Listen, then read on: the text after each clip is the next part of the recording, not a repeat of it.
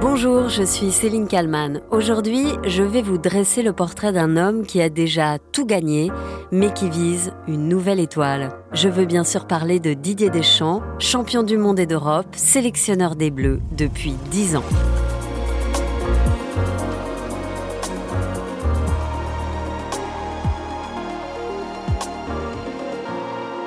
Nous sommes en novembre 1984. Les joueurs de Nantes affrontent ceux de Lorient. À l'époque, c'est un match de troisième division. Sur le terrain, côté nantais, un certain Didier Deschamps. Je vous l'ai dit, ces jeunes Nantais sont pleins de qualités, comme ce numéro 8 Deschamps, qui est bon avec le ballon, mais qui sait jouer aussi sans le ballon par des déplacements judicieux et dangereux. Ce soir-là, c'est un festival. 11 buts sont marqués. Et c'est le FC Nantes qui s'impose 6 buts à 5.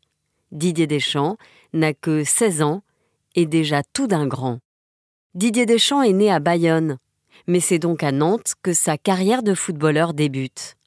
Il signe son premier contrat professionnel en 1985. Aux côtés de Marcel Desailly, lui aussi footballeur, issu du centre de formation du FC Nantes, il évoque son intégration au sein du groupe des pros. Au départ, j'ai j'ai beaucoup appréhendé au départ, oui, mais ensuite, une fois qu'on rentre sur le terrain, on pense plus rien, on pense plus qu'au ballon, plus qu'à courir. Pas vraiment dépaysé Marcel de Sailly, car à Nantes, les jeunes du centre de formation vivent et s'entraînent aux côtés des professionnels. Pour lui, comme pour Didier Deschamps, les titulaires ne sont ni des mythes ni des idoles, mais des exemples. Le plus dur n'est pas d'entrer dans un match de première division, mais de se faire une place dans un groupe riche en joueurs de talent. C'est pas tous les jours évident parce qu'on est. Il y a des, un groupe ancien qui est là et puis euh, c'est toujours l'affrontement des nouveaux qui arrivent pour prendre leur place. Ça, c'est un gros problème, mais au bout de, de six mois, là, on arrive à s'intégrer dans le groupe de la troisième division et puis des professionnels, et là, il n'y a aucun problème. Mais le 21 décembre 1987, Didier Deschamps va être confronté au pire drame de sa vie. Son grand frère, Philippe, 22 ans, décède tragiquement dans un accident d'avion.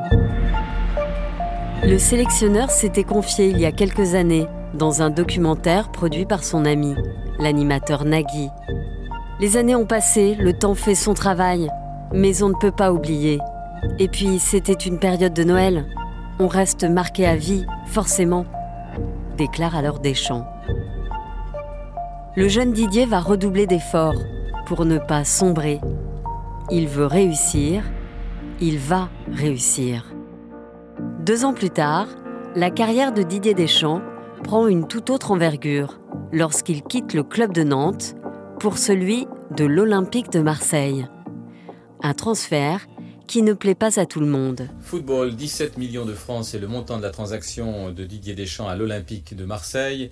L'international nantais a quitté euh, son club hier. Un départ qui a été diversement apprécié. Pour le maire de Nantes, cette transaction, je le cite, illustre la spirale du fric dans le football français. En revanche, elle arrange plutôt les finances du club nantais. En 1993, Deschamps, aux côtés de Bernard Tapie, soulève la Coupe de la Ligue des Champions. La capitale phocéenne règne en maître sur l'Europe. Le capitaine Didier Deschamps présente la Coupe au Vélodrome sous les cris des supporters en ébullition.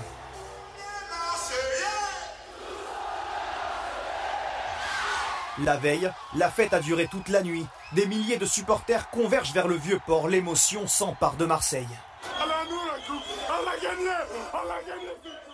Un an plus tard, il rejoint la Juventus de Turin, où il joue quatre finales européennes consécutives. Et il gagne une fois de plus la Ligue des Champions. La suite de la carrière de joueur de Didier Deschamps, vous la connaissez, non? Le 12 juillet 1998, la France qui gagne, symbolisée par la Coupe du Monde brandie par Didier Deschamps. C'est une histoire d'amour qu'a vécue la France avec ses Bleus champions du monde. Les Français s'étaient retrouvés dans la rue. Un million et demi de personnes pour célébrer les héros de tout un peuple. Didier Deschamps devient, comme ses coéquipiers, un demi-dieu pour de nombreux enfants, pour de nombreux Français. Il a droit à tous les honneurs lorsqu'il revient chez lui, à Bayonne, très touché par les marques d'affection de tout un peuple. C'est celui de ma région, donc c'est celui où je suis né, où j'ai toute ma famille, mes amis, donc c'est un témoignage qui me touche beaucoup. C'est beaucoup plus beau que tout ce que j'ai vécu avant, oui, évidemment. Et ceux qui ont connu Deschamps lorsqu'il n'était qu'un enfant racontent déjà que petit, il était comme ça. Il en voulait plus que les autres. Mais quelque chose qui restera toujours, c'est la facilité qu'il avait euh, à dépasser les autres au point de vue physique, au point de vue euh, vaillance. Hein. Il en voulait toujours plus, il aimait toujours gagner et on voit que ses qualités n'ont pas changé chez lui. Perdre n'est pas une option pour Didier Deschamps.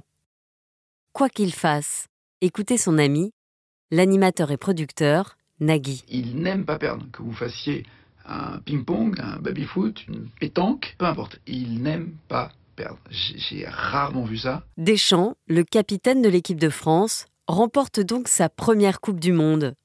Et l'Euro, dans la foulée. Deschamps est invité dans les plus grandes émissions de télévision, celles que tout le monde regarde.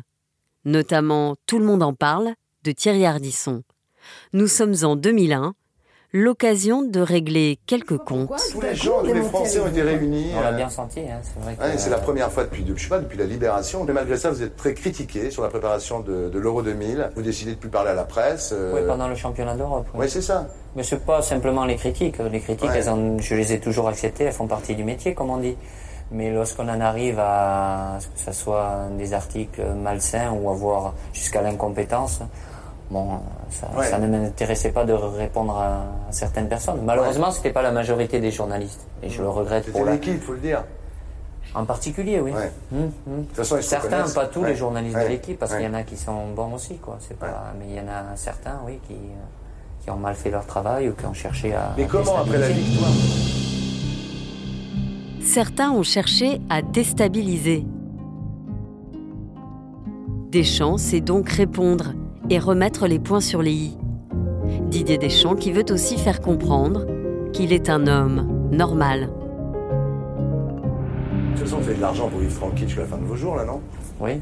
C'est bien payé, hein, le foot, là. Oh non, le footballeur est très prisé. Hein. Le footballeur est bien ah, au niveau médiatique. En, en tant que mari, le footballeur est ah très, très prisé. La chasse au footballeur ah, est Il y a une grande chasse au footballeur. C'est vrai, vous n'avez pas fait dans la. Hein, vous êtes resté avec votre femme, vous? Ah ben, Je suis très bien. Bah elle me convient, elle est heureuse avec moi, je suis heureux avec elle. Donc, euh. Non, mais c'est vrai, vous n'avez pas fait dans la mannequin ou. Non, mais moi j'ai eu l'avantage peut-être par rapport à, d'autres euh, footballeurs d'avoir une vie avant cette euh, victoire en Coupe du Monde. Donc bon, euh, je suis pas passé d'une extrême à l'autre. Ça a été plus difficile pour certains joueurs qui sont passés d'une période où ils n'étaient pas très connus à être des stars. Et lorsqu'il arrête sa carrière de footballeur, Didier Deschamps a déjà tout prévu. Il sera entraîneur. Dès 2001, à l'AS Monaco, les débuts sont délicats mais il ne faudra pas attendre bien longtemps pour qu'il marque les esprits en tant que coach cette fois. Trois ans à peine après sa retraite de joueur, il est déjà au sommet du foot européen et transmet aux plus jeunes son calme et son expérience. Euh, essayer qu'il soit le plus, euh, le plus relâché possible, le plus détendu possible, tout en étant concentré. Ça, ça me semble quelque chose euh, d'indispensable. Didier Deschamps ne réussira pas à remporter cette finale de la Ligue des Champions, mais il marquera un grand coup Écoutez comment parle de lui à ce moment-là un certain Aimé Jacquet. Il est né pour la compétition et à travers, euh, à travers euh, je dirais, son, cheminement d'entraîneur, on retrouve tous ces ingrédients dans la construction de son équipe à Monaco. En 2012, Didier Deschamps est nommé sélectionneur de l'équipe de France. Il atteint les quarts de finale de la Coupe du Monde en 2014 puis la finale de l'Euro en 2016. Deux ans plus tard, Didier Deschamps parvient à mener les Bleus à la victoire en finale de la Coupe du Monde 2018 en Russie. Victoire 4 buts à 2 contre la Croatie, avec au commentaire sur RMC Jean Rességuier.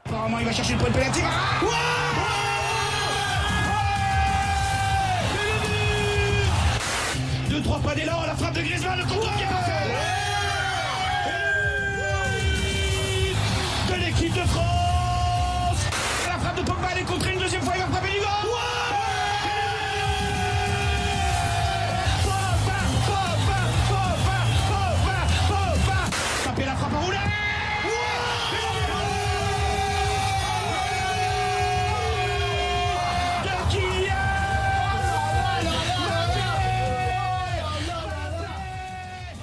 Didier Deschamps, qui se fait ensuite asperger de champagne par ses joueurs en conférence de presse.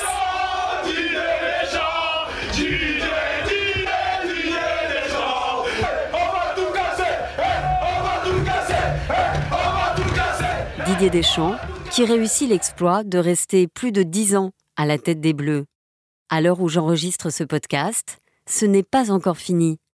Didier Deschamps, qui depuis le début maîtrise parfaitement sa communication, même avec ses amis les plus proches, comme Nagui. Dans ce studio, je l'ai reçu euh, trois jours avant qu'une liste de, ne soit annoncée. Euh, J'ai tout fait avec la prétention de j'aurai un truc en plus parce qu'on se connaît bien, mais c'est pas une langue de bois qu'il a, c'est du marbre, c'est du béton, c'est impossible. Quand il ne veut pas, il le maîtrise totalement, et avec des pirouettes et avec beaucoup de malice. Une langue de bois, mais toujours avec le sourire. Ce sourire, cette dentition qu'il se fait refaire il y a quelques années, cela fera beaucoup parler sur les réseaux sociaux. Lui ne voudra jamais l'évoquer. Didier Deschamps, pudique, et qui maîtrise le jeu des questions-réponses à la perfection.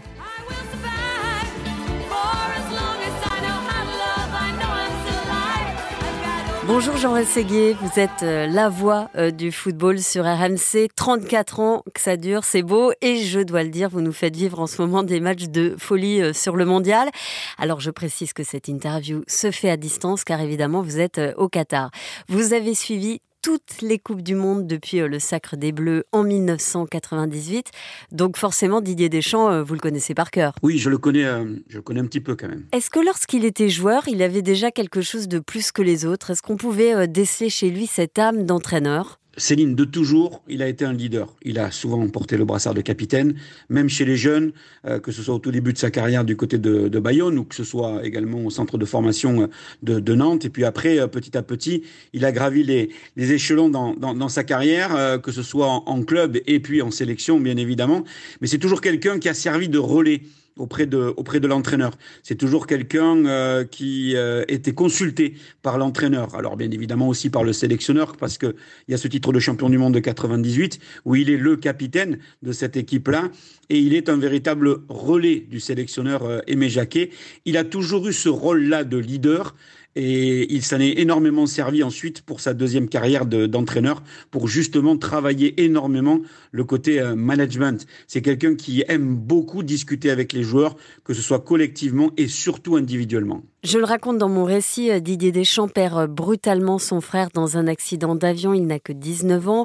La brutalité de la vie lui saute en quelque sorte en plein visage à ce moment-là. C'est, vous diriez, peut-être de là que lui vient cette envie d'avancer toujours plus haut? Alors c'est quelqu'un qui est très discret. Euh, il n'en parle pas, il l'a évoqué à plusieurs reprises dans différentes interviews, le décès de, de son frère. Plus récemment, le décès de son père, qui a un petit peu aussi bousculé euh, pas mal de choses, euh, et notamment sur la Ligue des Nations euh, au mois de, juin dernier. On, l'a senti un petit peu ailleurs. Il a dit d'ailleurs lui-même qu'il avait eu du mal à être concentré dans son rôle de, de, sélectionneur. Donc pour revenir à, cette histoire de, son frère, qui n'avait que, que, 19 ans, oui, effectivement, parce qu'ils étaient proches. Donc ils avaient il y avait cette relation-là de, de, frères. Et puis surtout, c'est quelqu'un qui aime bien euh, se, construire entre guillemets dans la difficulté. C'est quelqu'un qui euh, aime bien euh, maîtriser les choses et donc quand il ne maîtrise pas les choses, à l'inverse, il fait tout pour justement essayer de,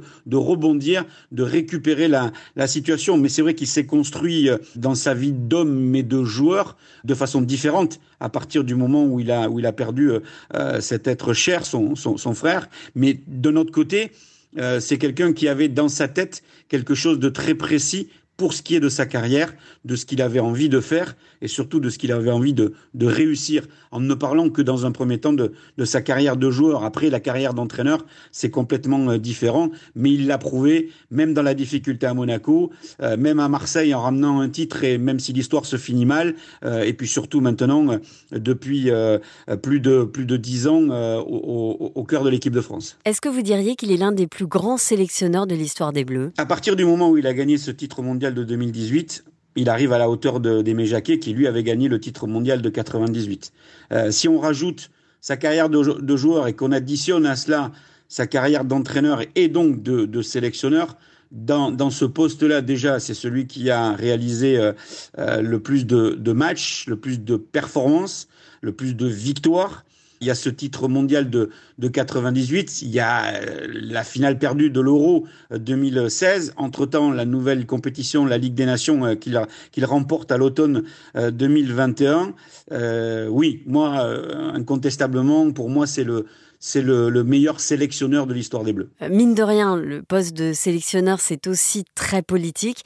Il a compris ça très tôt, Didier Deschamps? Il a compris que le poste était politique. Mais lui, déjà, politique. Depuis le début de sa carrière, entre le moment où il décide d'arrêter de jouer et euh, d'embrasser la carrière d'entraîneur qui se fait d'ailleurs très très rapidement euh, et dans la difficulté euh, encore une fois à, Monaco avant d'aller à Turin faire remonter la, la, Juve un club dans lequel il a joué puis de revenir à Marseille qui ne gagnait plus rien et, auquel il offre un, titre de champion et, et, Coupe de la Ligue c'est quelqu'un de toute façon qui aime maîtriser les choses. Donc quand il s'entoure avec ses adjoints, euh, avec son, responsable de la relation, presse, euh, quand il est, euh, on va dire, retenu par voulu par euh, Noël Legrette, euh, il est très proche de son président, il est très attentif à ce qui se passe et quand il parle, quand il s'exprime, il fait très attention à, à ce qu'il dit. Il peut dire des choses très intéressantes comme il peut être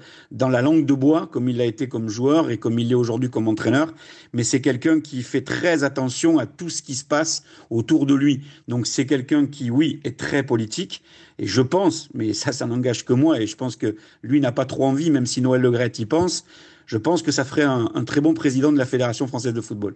Bon, le dernier match des Bleus face à la Tunisie euh, ne s'est pas euh, passé euh, exactement comme on l'aurait espéré. Défaite des Bleus 1-0.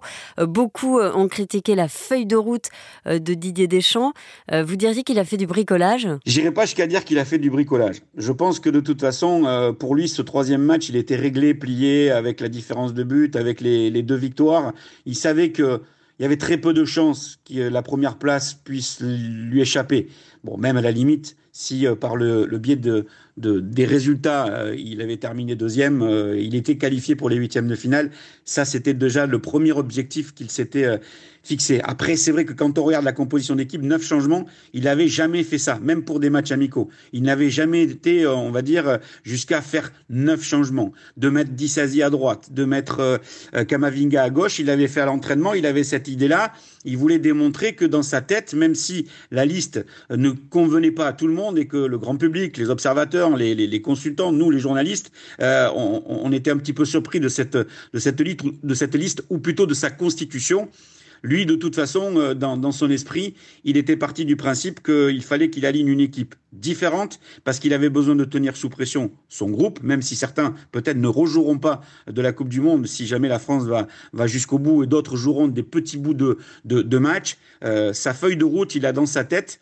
Euh, je ne sais pas s'il est aussi précis que 2018, à partir du moment où il bat l'Argentine en huitième de finale, où il commence à dire à son entourage euh, en Russie, à son staff qu'il va être champion du monde, ou qu'il pense qu'il peut être champion du monde. Je ne sais pas s'il pense qu'il peut être champion du monde, en tout cas une nouvelle fois, mais s'il y arrive, euh, ça serait quand même exceptionnel. Et si on regarde plus globalement la carrière de Deschamps euh, en tant qu'entraîneur, euh, est-ce qu'on peut dire que le cas Benzema est le sujet le plus difficile qu'il ait eu à gérer? Oui, le plus difficile, même si euh, il lui a quand même fait confiance euh, au, au, tout début de, de, son ère de sélectionneur. Il a fait confiance à Karim Benzema qui ne marquait pas de but euh, avec avec le Real. Je me rappelle de, de cette histoire de 1222 minutes sans marquer le moindre but en équipe de France et puis finalement il avait continué à, à lui faire confiance comme il l'a fait d'ailleurs avec Olivier Giroud quand il n'avait pas de temps de jeu ou assez de temps de jeu à Arsenal et à, et à Chelsea.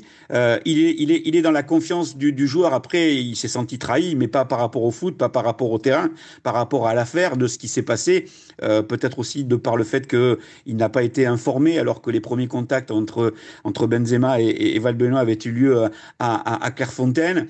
Euh, et à partir du moment où il y a eu toutes ces proportions qu'a pris, pris l'affaire avec l'histoire des, tags racistes sur sa, sa maison en, Bretagne, euh, bah, il a bloqué là-dessus, comme il a pu bloquer sur d'autres cas de figure dans sa carrière d'entraîneur. Mais là, au niveau, au niveau sélectionneur, ce qui est dommage et regrettable, c'est qu'il a ouvert la porte à Benzema et que Benzema le méritait à ce moment-là et que Benzema, malheureusement, malgré son, ballon d'or, se blesse et ne peut pas participer normalement à, à cette Coupe du Monde, ce qui aurait permis justement de, de, de voir euh, de façon, on va dire, euh, de, grandeur, de façon grandeur nature, de voir que cette équipe euh, de France, avec Karim Benzema, avec tous les talents qui y a à côté, euh, était peut-être capable de faire quelque chose de grand.